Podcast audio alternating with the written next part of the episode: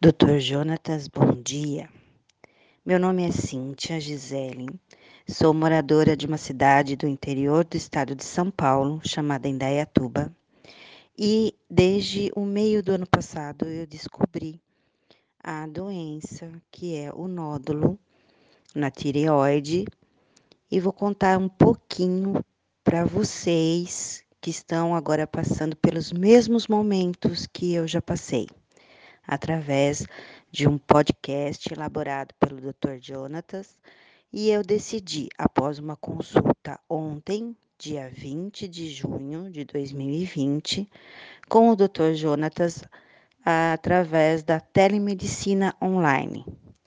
Uma consulta muito proveitosa, onde consegui esclarecer todas as minhas dúvidas para dar prosseguimento ao tratamento pós-cirurgia da tiroide, onde foi efetuada a retirada total, devido a apenas um nódulo que apontou malignidade para o carcinoma papilífero. Tudo começou com um exame de rotina, onde a minha ginecologista me encaminhou para uma endocrinologista devido a altos índices de diabetes, é, um pouco de colesterol, pressão alta, hipertensão. Na endócrino foi efetuado um ultrassom, também de rotina, que abrangeu a parte torácica, inclusive a tiroide. E na, no resultado apareceram quatro nódulos, três com aspectos normais e foi constatado benigno, e apenas um em istmo da tiroide, que após a punção teve a constatação de que era positivo para malignidade. Aí começou a minha rotina de passar por um, um médico especialista, cabeça-pescoço, aqui na minha cidade. É, agendamos, após é, outros exames, foi agendada a cirurgia para fevereiro agora de 2020. Fui internada em um hospital referência universitário, PUC Campinas, na região onde eu moro, muito bem tratada, tanto pelo médico como por toda a equipe. E a cirurgia foi um sucesso. O meu principal medo antes da cirurgia era exatamente a anestesia geral, pois nunca havia tomado esse tipo de anestesia na minha vida e hoje estou já à beira dos 50 anos. Estava realmente, acho que, mais tensa e ansiosa pela internação e a anestesia do que pela cirurgia propriamente dita. Mas foi super tranquilo.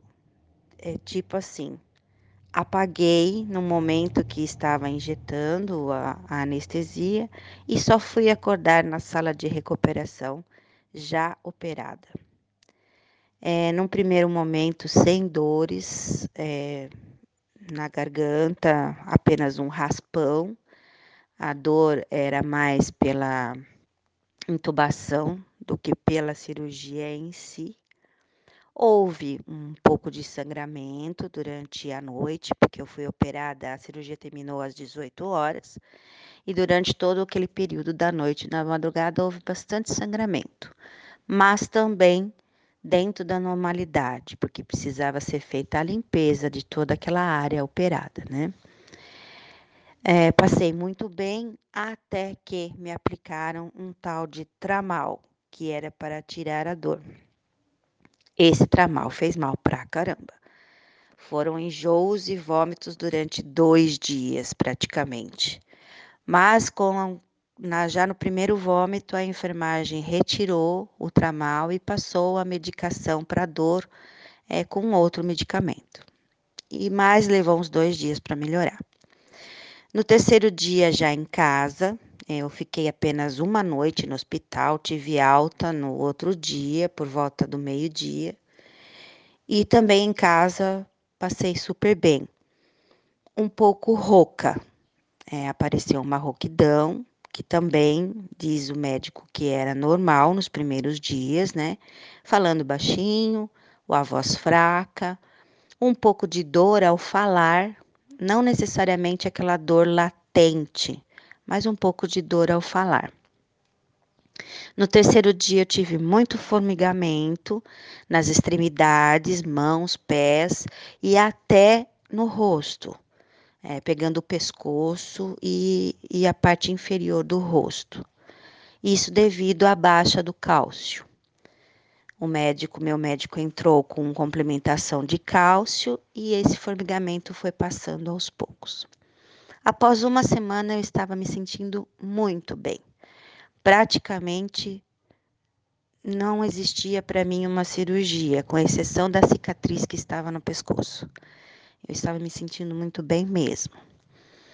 E fiquei com a supressão do sem medicação para repor o hormônio a, da, tireoide, pois estava previsto é, a execução de uma PCI para é, investigar as metástases, possíveis metástases é, do câncer da tireoide no restante do corpo. A minha PCI estava marcada para março, então eu fiquei por volta de 50 dias sem o hormônio.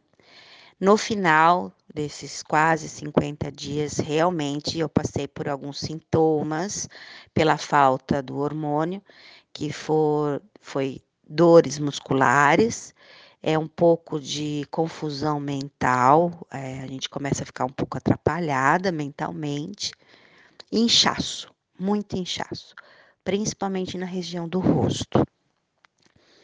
E mais estava marcada a PCI, que é a, a pesquisa de corpo inteiro, que necessita que fique é, esse tempo sem é, a administração do hormônio. Então, o que aconteceu? Chegou a pandemia. Por ordem médica e devido a toda essa novidade e, sem sabermos ainda direito o protocolo dessa pandemia, é, foi suspenso minha PCI e a médica deu entrada com a levotiroxina e a medicação que eu estou tomando até agora é o Puran e os meus sintomas foram melhorando gradualmente. Chegou agora em junho, decidimos marcar novamente a PCI. Eu entrei é, na dieta de supressão do iodo, né, que não tem é, o sal tem que ser todo modificado. É uma dieta bem chata, não vou falar que ela é legal, porque muitos alimentos a gente não pode ingerir durante 15 a 20 dias é, principalmente alimentos industrializados. É, o sal teve que ser modificado por um sal sem o iodo. Muitas gostosuras é, não, não pude apreciar é, devido a, a, a, vários alimentos que não podem ser ingeridos durante esse período, mas assim, apesar de chata, é possível, é uma dieta possível de ser feita. Vamos dizer assim que eu quase que virei vegana, porque não pode tomar nem leite e nem a gema de ovo também. Mas foi, deu para ser feita e consegui levar é, com calma. Fiz a PCI, graças a Deus, é, o risco de, de do meu câncer foi muito baixo. É, também não houve metástases alguma é, detectada à distância. E através dessa consulta que eu tive online com o Dr. Jonatas, é, eu pude ficar muito mais tranquila para dar seguimento ao meu tratamento pós-cirúrgico. Tenho muito a agradecer e também é, falar àqueles que estiverem me ouvindo que o câncer de tireoide, se for bem acompanhado e bem tratado, você consegue ter uma vida normal. Basta acompanhar e se cuidar. É, e também é, levar aí à risca todas as orientações médicas. Espero ter ajudado com o meu depoimento.